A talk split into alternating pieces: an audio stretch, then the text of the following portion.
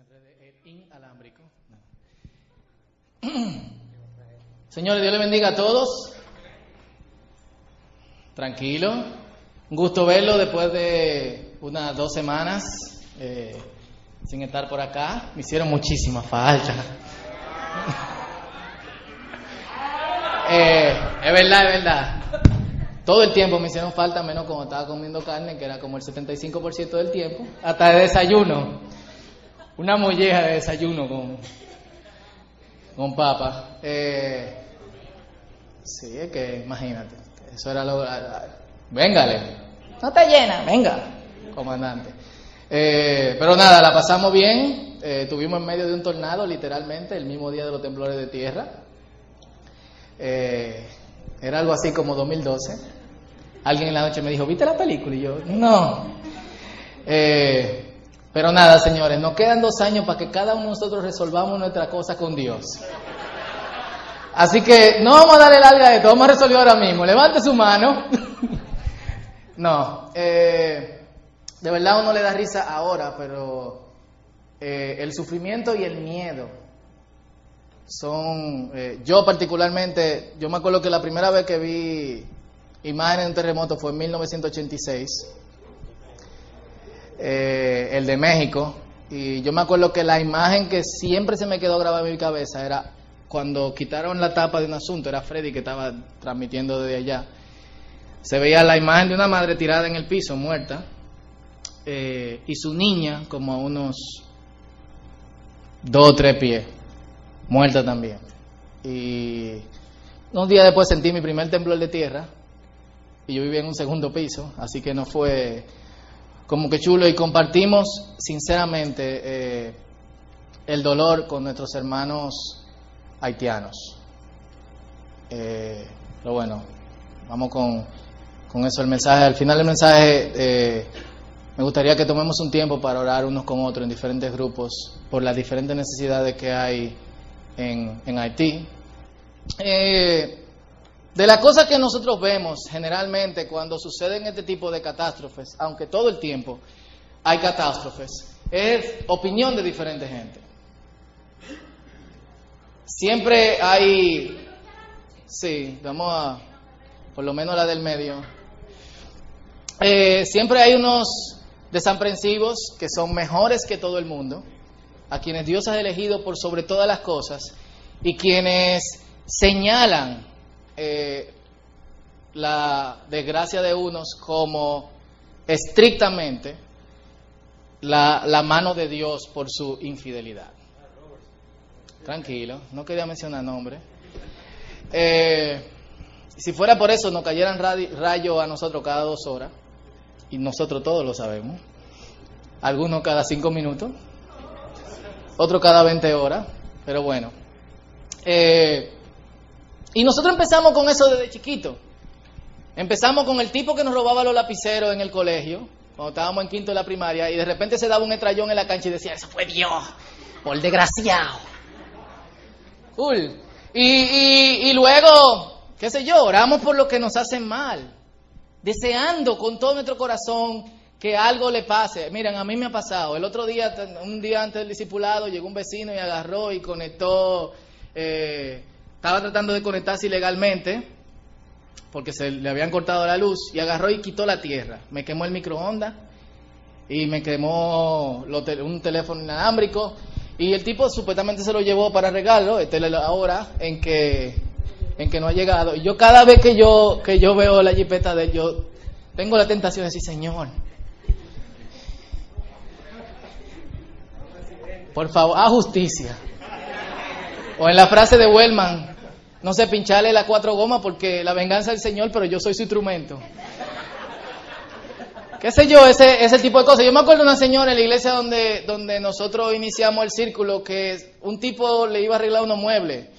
Y el tipo nunca le devolvió los muebles. Pasó un año, no se lo devolvió. Pasó un año y medio, tampoco se lo devolvió. Y la señora oró y le dijo, Señor, a justicia. Adivinen qué pasó. El otro día se le, cayó, se le quemó el taller de banitería.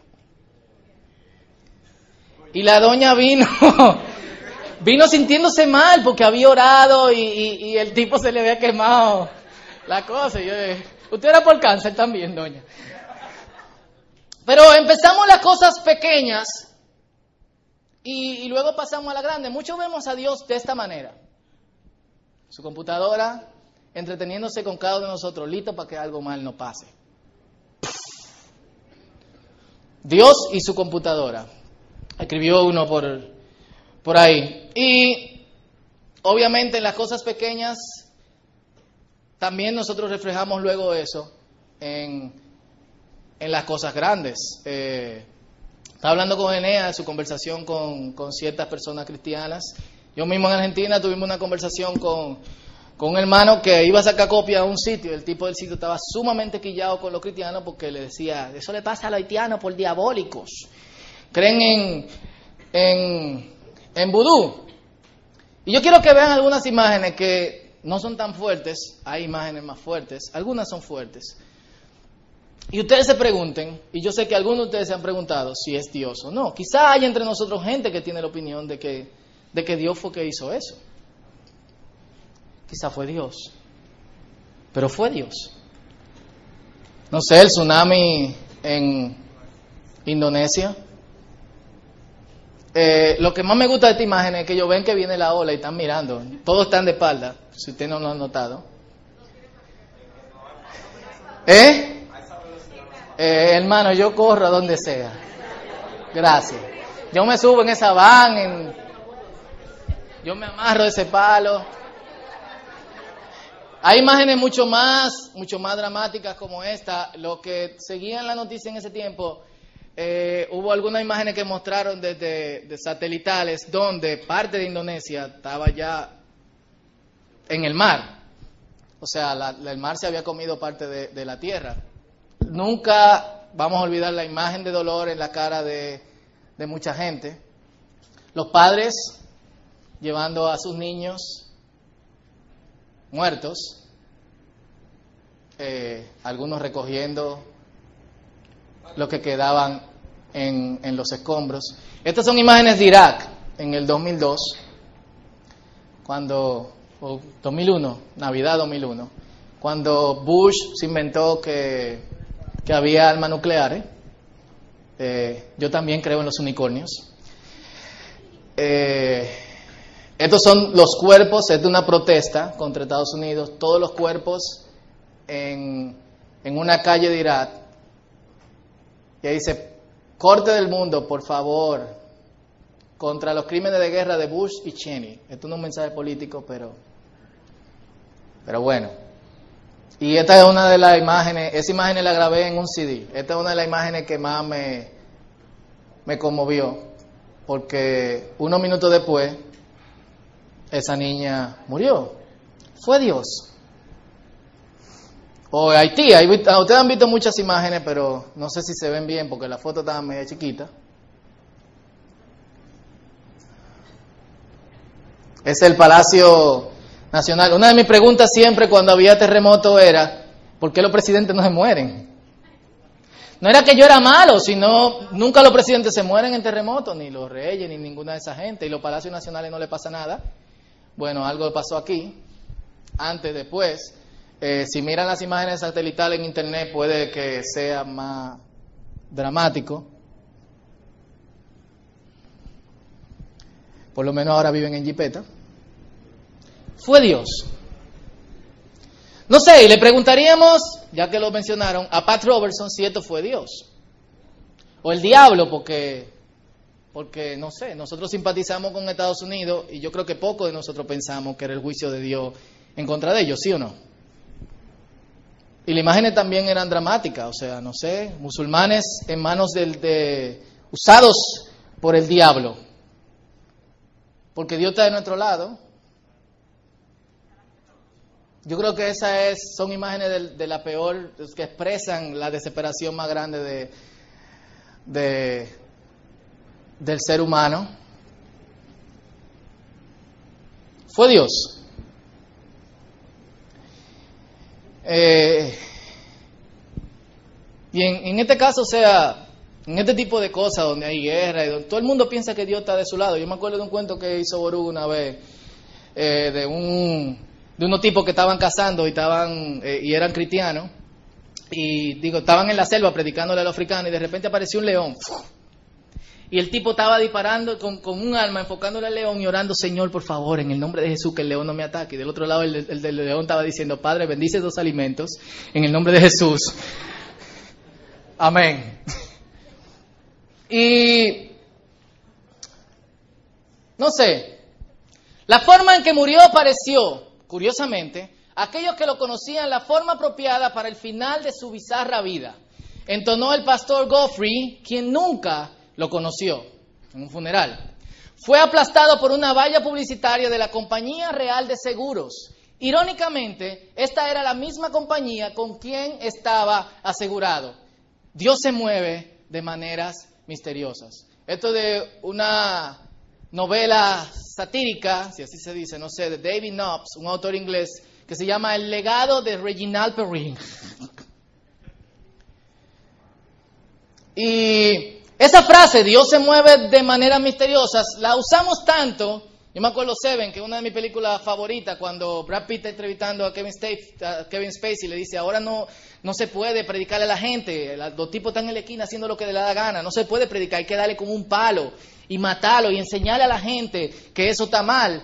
Y Brad Pitt le dice, entonces tú estás diciendo que, que, que lo que tú haces es de parte de Dios. Y el tipo dice, Dios obra de maneras misteriosas. Esta frase la usamos tanto que parece que está en la Biblia, pero es de un himno viejísimo, de un tipo que se llama, si mal no recuerdo, William Cooper, para los que toman anotaciones de quién escriben eh, los himnos, y la usamos cada rato.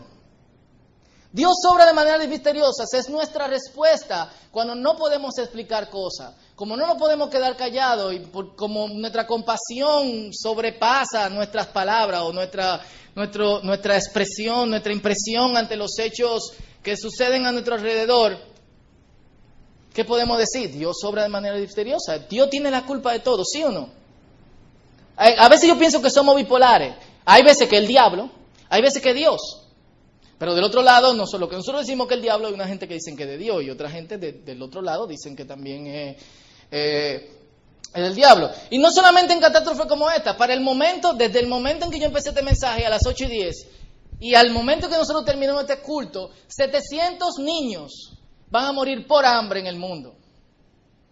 250 personas van a morir en solamente una hora y media, dos horas porque beben agua maltratada. Y unas 300 personas van a morir de malaria. Eso sucede todos los días. Multiplique eso por 12, por 10 o por 9, es un número aproximado. Obviamente son estadísticas. Pero es alarmante y sucede a cada rato. Fue Dios. Sin contar las personas que son violadas, las personas que son asesinadas, los viejitos. En Argentina siempre cuando cobran los viejitos su, su, su eh, ¿cómo se dice? Su pensión, tú prendes la noticia y lo que tú vas a ver son cinco y seis atracos de jóvenes entre 16 y 20 años que van, una, una señora de, 20, de 80, 85, 90, señores de 90 años, lo golpean, lo acuchillean para robarle 3 mil, 4 mil pesos. Todo eso sucede todo el tiempo. Fue Dios. ¿Tiene Dios que ver con eso? Yo me acuerdo que cuando, hace muchos años, 1999, 1998, un libro se hizo muy popular, se llamaba Cuando lo que Dios hace no tiene sentido. Todo el que viejo siendo cristiano tiene ese libro, uno, dos, tres de esos libros en su casa. El otro día estaba donde Néstor cenando, el doctor Dobson, y Néstor tenía el libro. Yo tengo uno en mi casa. Eh, y yo lo leí porque me, yo quería saber, o sea, qué, qué, qué pasa con estos hechos. Y la, la, la, cuestión es al final, nadie sabe, pero fue Dios. Porque a veces Dios hace cosas que, que no tienen sentido. Y yo, yo no estoy seguro que Dios sea responsable de toda esta miseria.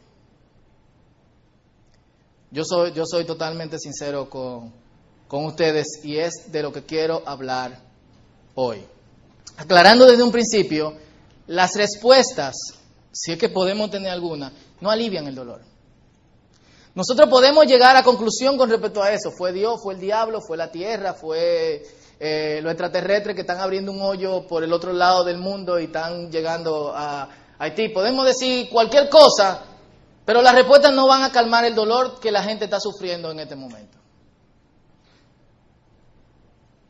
Y no estoy seguro en qué posición estaríamos si fuésemos nosotros a lo que eso no hubiese sucedido.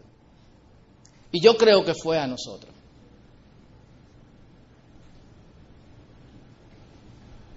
Porque compartimos la misma isla y por más anti-haitiano que usted sea, como alguno puede haber, o sea, somos hermanos. Toditos salimos de, de Adán y Eva. Y no podemos hablar de esto y sin ir al tema de la caída. Lo siento.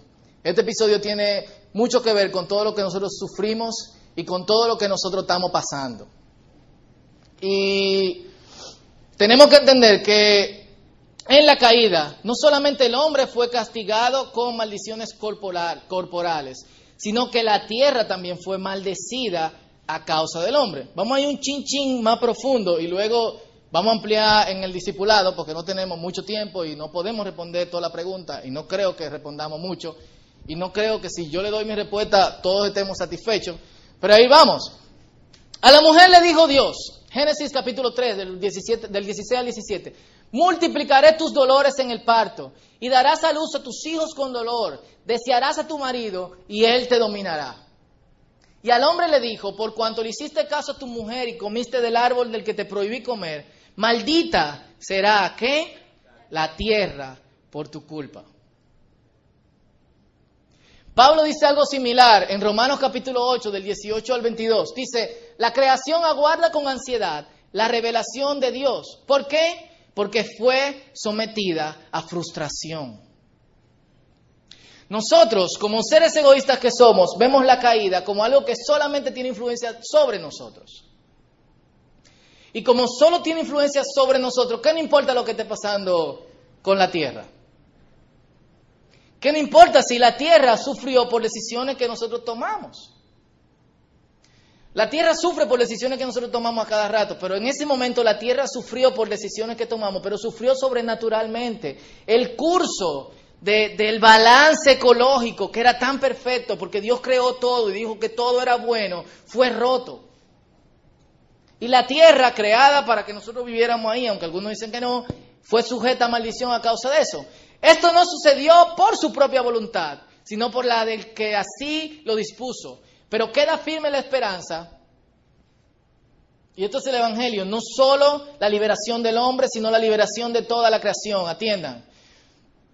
De que la creación misma ha de ser liberada de la corrupción que la esclaviza, para así alcanzar la gloriosa libertad de los hijos de Dios. Sabemos que toda la creación todavía gime a una como si tuviera dolores de parto. Cuando yo vi este, cuando este versículo me llamó más la atención hace algunos años, yo me quedé como que... En otra versión dice, porque la creación aguarda la manifestación de los hijos de Dios.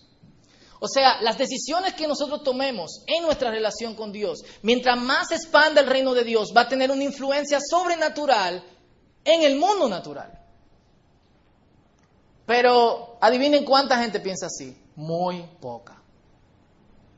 Nosotros estamos simplemente concentrados en que nos salvemos. Estamos aquí para mantener nuestra salvación. Oramos porque si no Dios puede castigarnos. Y algunos servimos a Dios por miedo del infierno o porque adquiere el, cielo. Miren esto. Yo no pude encontrar una foto mejor, pero esa es una larva de una especie de termita, algo parecido a una hormiga, un comején, como aquí le dicen. Y el comején, ahí está la larva, para lo que ven de lejos. El comején, ¿saben lo que hace?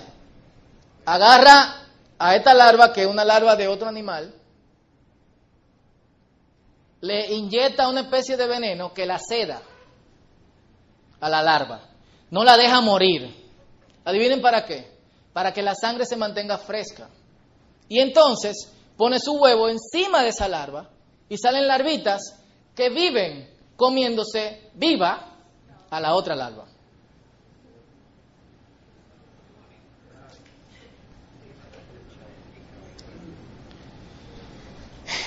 Eh, generalmente ese tipo de cosas nosotros la vemos en el Discovery Channel y decimos, ¡wow! ¡Qué ápero! ¿Viste qué loco? Se la comen viva los pequeños asesinos, larvas de termitas. Pero, Dios mío, o sea, un Dios bueno puede crear algo así. Yo no sé si ustedes se han dado cuenta, pero la creación está en desequilibrio. Yo no sé si a ti solamente te importa tu salvación, pero lo que, las decisiones que nosotros tomemos, y mientras más nosotros nos conectemos con Dios, con su Espíritu, mientras más nosotros nos complementamos en predicar la palabra, en hacer discípulos, gente que sinceramente sirva a Dios y que, y que se expanda su reino, cosas dentro de la naturaleza pueden cambiar. Uno de los pasajes que más me gusta en la Biblia es en Isaías capítulo 11, del 6 al 9. Y en Isaías capítulo 11, del 6 al 9, es una descripción del reinado de Cristo. Y no habla de calle de oro y de mar de cristal. Dice, el lobo vivirá con el cordero. Imposible ahora. Yo lo más cercano a un lobo es un perro siberiano. Y todos los amigos míos que han tenido un perro siberiano o lo han mordido o le desbarata la casa.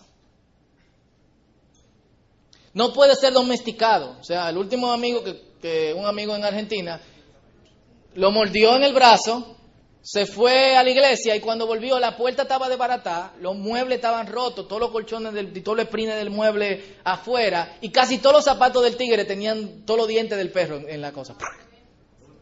Y cuando abrió la puerta el perro lo mordió y se fue. Pero ahí dice que el lobo va a jugar con el cordero y el leopardo se echará con el cabrito, o sea, caminarán juntos.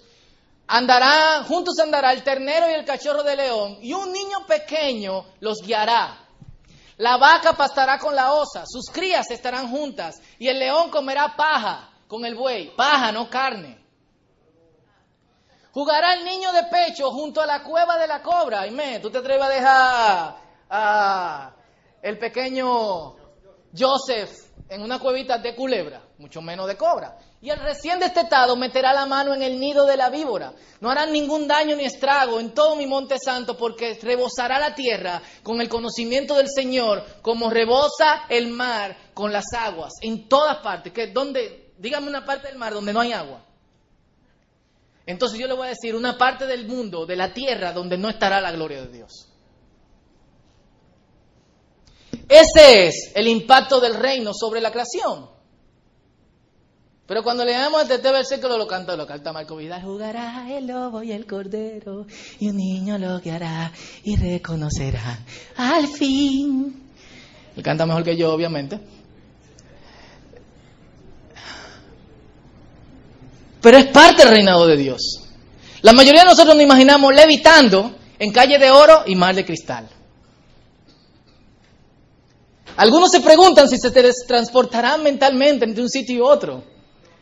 Lisbeth se pregunta, tanto que viaja, si podrá teletransportarse de aquí a España.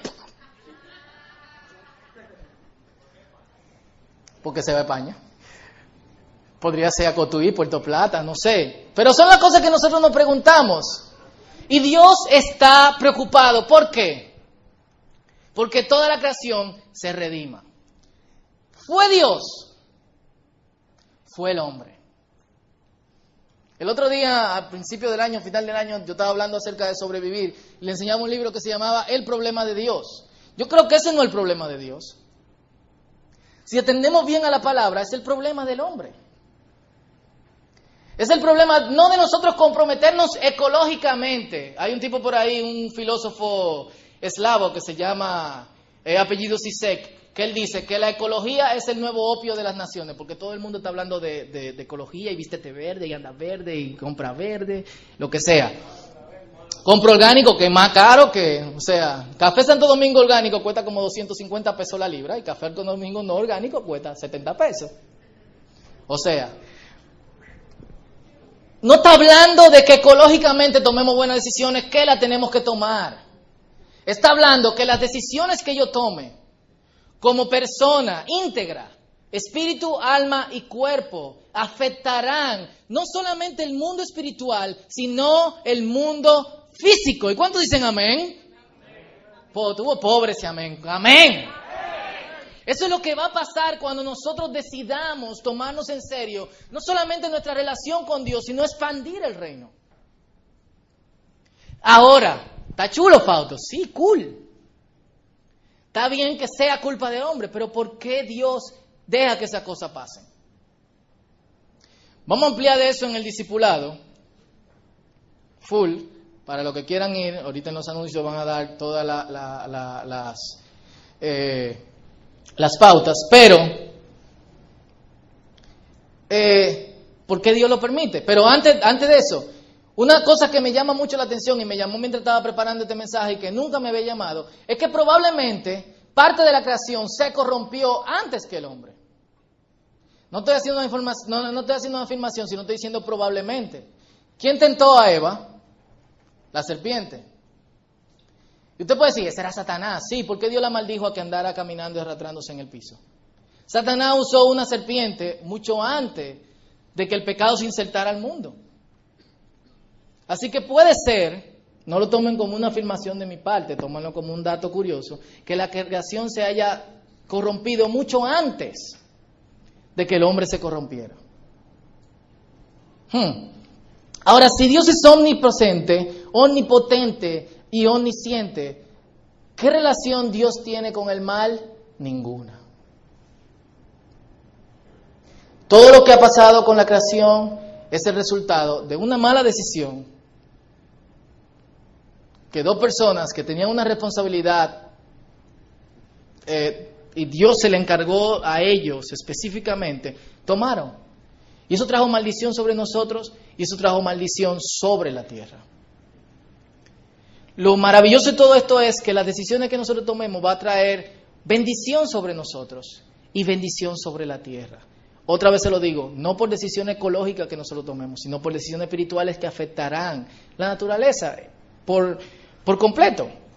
Y yo quiero hablar sobre ciertos puntos, rápido, que no son míos, sino son de un amigo que se llama Michael Lloyd, que es un pastor anglicano. Y hablando sobre la maldad, sobre, de hecho, sobre la providencia de Dios, él expone estos puntos. En una conversación que, que tuvimos, él dice que ninguna maldad sale de Dios. O sea, su punto es extremadamente radical, al punto que él dice, y yo no estoy tan seguro de eso, pero él dice que si tú oras para que algo bueno le pase a alguien y no pasa, es porque tú oraste mal. Yo no iría a ese radicalismo, pero ese es su punto. Y él dice, Dios permite, pero no efectúa la maldad. Dios estableció un orden en el mundo. Y el orden fue corrompido y Dios ha decidido no intervenir dentro de ese orden. Yo no estoy seguro con respecto a los terremotos, pero sabemos que lo que nosotros le estamos causando a la Tierra, que está provocando cambio climático y otro tipo de, de desastres. Pero Dios no le efectúa la maldad. La permite. Abundamos de eso en el discipulado. Gracias a Dios que Él limita la maldad. Imagínense que después del terremoto en Haití, lo siguiente hubiese sido el tsunami en República Dominicana, que teníamos amenaza de tsunami. Imagínense que el terremoto en Haití hubiese durado más tiempo. En el, en el libro de Job, para un estudio mucho más profundo de Dios y la maldad, en la relación que tienen, ustedes pueden ver cómo Dios limita a Satanás con Job. Y podemos ver esta relación de gente que viene a donde Job totalmente insensible, le dice en su cara, a ti te está pasando eso porque tú no le temes a Dios. A ti te pasa eso. ¿Tú sabes por qué? Porque tú eres un pecador. Y si tú le sirvieras a Dios, las cosas estarían mejor. Me, gusta mucho en el capítulo 7 como, Dios, como Job le responde a este tigre, le dice, ciertamente eres uno de los hombres más sabios que hay en la tierra. Y cuando te mueras, no habrá ninguno como tú. Como irónicamente, y luego, obviamente, expone su punto. Gracias. El mismo Cristo dice que por causa de, los escogidos, los días serán acortados. Dios limita los efectos que la maldad pueda tener sobre cada uno de nosotros. Dios trabaja en contra de la maldad. Y en ese trabajo en contra de la maldad, los colaboradores de Dios, ¿quiénes somos? Nosotros. La Biblia dice que nosotros somos colaboradores, co, gente con, laboradores de laborar, que trabajan con Dios. Nosotros trabajamos con Dios en este proyecto de lucha contra la maldad. Algo de lo que yo no estoy muy seguro, porque si nos analizamos bien, la mayoría de nosotros tienen esto por, por sentimientos egoístas. ¿Usted quiere salvarse, sí o no? Y a algunos le importan poco otras cosas. Yo también quiero salvarme, pero parte de ser salvo es que nos importen otras cosas. Dios sufre que haya maldad. En Génesis capítulo 6, cuando él mira la tierra y ve su creación, dice que Dios le dolió lo que estaba pasando con el hombre. Eh, es muy difícil atribuirle a Dios elementos humanos, pero hay alguna forma de expresarlo. Dios sufre que haya maldad. Y por eso vemos el trabajo de Jesucristo en nosotros. Dios puede sacar algo bueno de lo malo. Y lo hace. Y por último, Dios destruirá la maldad. Y no solamente en el hombre, ya leímos Isaías, sino en toda la, creación. ¿Qué comía el león? Pasto. ¿De qué se alimentará esa larva? Yo no estoy muy seguro, pero de otra cosa, no de otra larva viva. Pero estas cosas que nos horrorizan y que vemos ahora no seguirán pasando.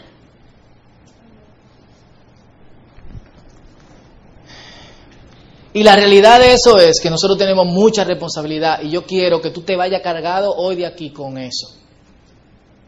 No que te sienta mal, porque yo no creo que Dios nos libera a nosotros para que nosotros sintamos carga. Dios quita tu carga para que tú te sientas libre. Pero ante todo lo que está pasando, no solamente con la catástrofe que nos sorprenden de repente, sino con, ustedes pueden googlear cualquier cosa y ver los números son alarmantes de la cantidad de gente que tiene SIDA en África, la cantidad de, de niños que mueren diariamente por eso. La cantidad de niños que quedan ciegos en países subdesarrollados por parásitos que tienen en los ojos. Y antes de los cinco años no van a ver absolutamente nada. Familias que tienen cinco hijos y después de diez años no quedan ni tres. Todas esas cosas pasan alrededor de nosotros en el mundo. Hay países que están sufriendo de hambruna y mueren continuamente personas a causa de esto. Hay gente en nuestro país muriendo de hambre. Por si usted no lo sabía.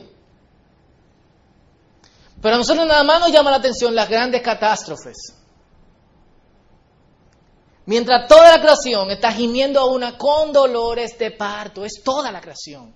No son los momentitos de los terremotos y, los tsunamis y las otras cosas que pueden pasar. Es lo que pasa cada minuto, cada momento. La gente que muere, la gente que, que, que afecta, son los hombres que afectan a, a otros hombres y es la creación que afecta a los animales, al hombre, a los árboles, a todo. Y yo quiero hoy que tú te vayas con una carga. Fue Dios. La carga es que somos nosotros. Y esto no va a pasar de la noche a la mañana. Si tomamos una decisión, mañana no van a dejar de pasar terremotos. Pero, si decidimos de una vez por todas ponernos la pila y expandir el reino de Dios a lo máximo, no solo preocuparnos por nuestra propia salvación, algo va a pasar. Algo va a pasar. Y lo que va a pasar es que nosotros vamos a ser bendecidos y toda la creación también va a ser bendecida e impactada por esa decisión que nosotros podamos tomar. ¿Fue Dios? No lo creo. ¿Por qué Dios decide no intervenir en la maldad muchas veces? Yo no sé. Sinceramente, Él muchas veces decide intervenir y lo llamamos milagros y otra vez Él decide no intervenir. Y lo llamamos maldición. Y si por alguna razón esto puede ser un castigo de Dios, tú no castigas a las personas que tú no amas. Tú castigas a las personas que tú quieres que cambien y que reaccionen. A la madre que, vemos que deja a los chamaquitos que hagan lo que le dé la gana, ¿qué decimos? Que una mala madre. Pero a la madre que el chamaquito le grita, mala, que sí o qué, yo quiero mi helado ahora. Cállese. Nosotros la catalogamos como qué? Como una buena madre. El niño no entiende en ese momento. No estoy diciendo que lo de ti fue castigo de Dios. Estoy diciendo que en los momentos en que quizá pueda, pueda ser un castigo de Dios, algo bueno Dios puede sacar de eso, no algo malo. Dios está en el negocio de la liberación y en el negocio de la redención. Dios nos llama a nosotros a colaborar en ese negocio y yo estoy muy orgulloso de ser parte de eso. Y de que nosotros también seamos parte de eso. Y con esa carga en el corazón, y abundaremos más en los discipulados, los que tienen preguntas o los que no están de acuerdo, amén. Yo quiero que en los bancos donde están nos juntemos en grupos y, vamos a pedir por diferentes cosas eh, en, Haití. Yo creo que, que nosotros tenemos que, yo creo en la oración. Yo creo que hay que orar. Yo creo que hay que poner la mano en acción y hay que dar, hay que levantar cosas, hay que, hay que, si tú tienes la posibilidad de ir, y ahorita vamos a estar hablando un poquito de eso, eh, y colaborar y poner tu mano y levantar piedra y ayudar a gente y, y lo que sea, amén. Pero yo creo en el poder de la oración. Y el apóstol Pablo dice en, en el libro, en la carta a los filipenses, que el poder que actúa en nosotros cuando oramos es el mismo poder que resucitó a Cristo de los muertos. ¿Qué no puede pasar? Entonces, júntense donde están y por área yo les voy a decir cómo vamos a, a, estar orando. Amén. Pero júntense, ¿qué lo que está pasando aquí? En su banco. Sí, pero mírense y abrácense. Puede ser de dos bancos también, se pueden voltear. De dos bancos yo creo que resulta mejor. ¿Mm? Se pueden voltear y juntarse con lo del banco de atrás si quieren.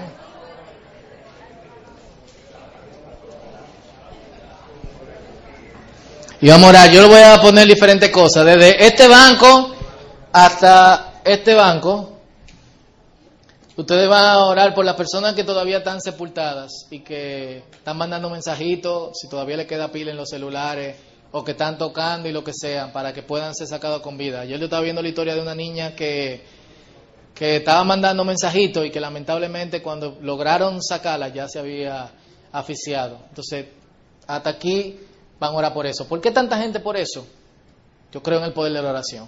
De ahí hasta atrás, de Ana Rebeca hasta atrás.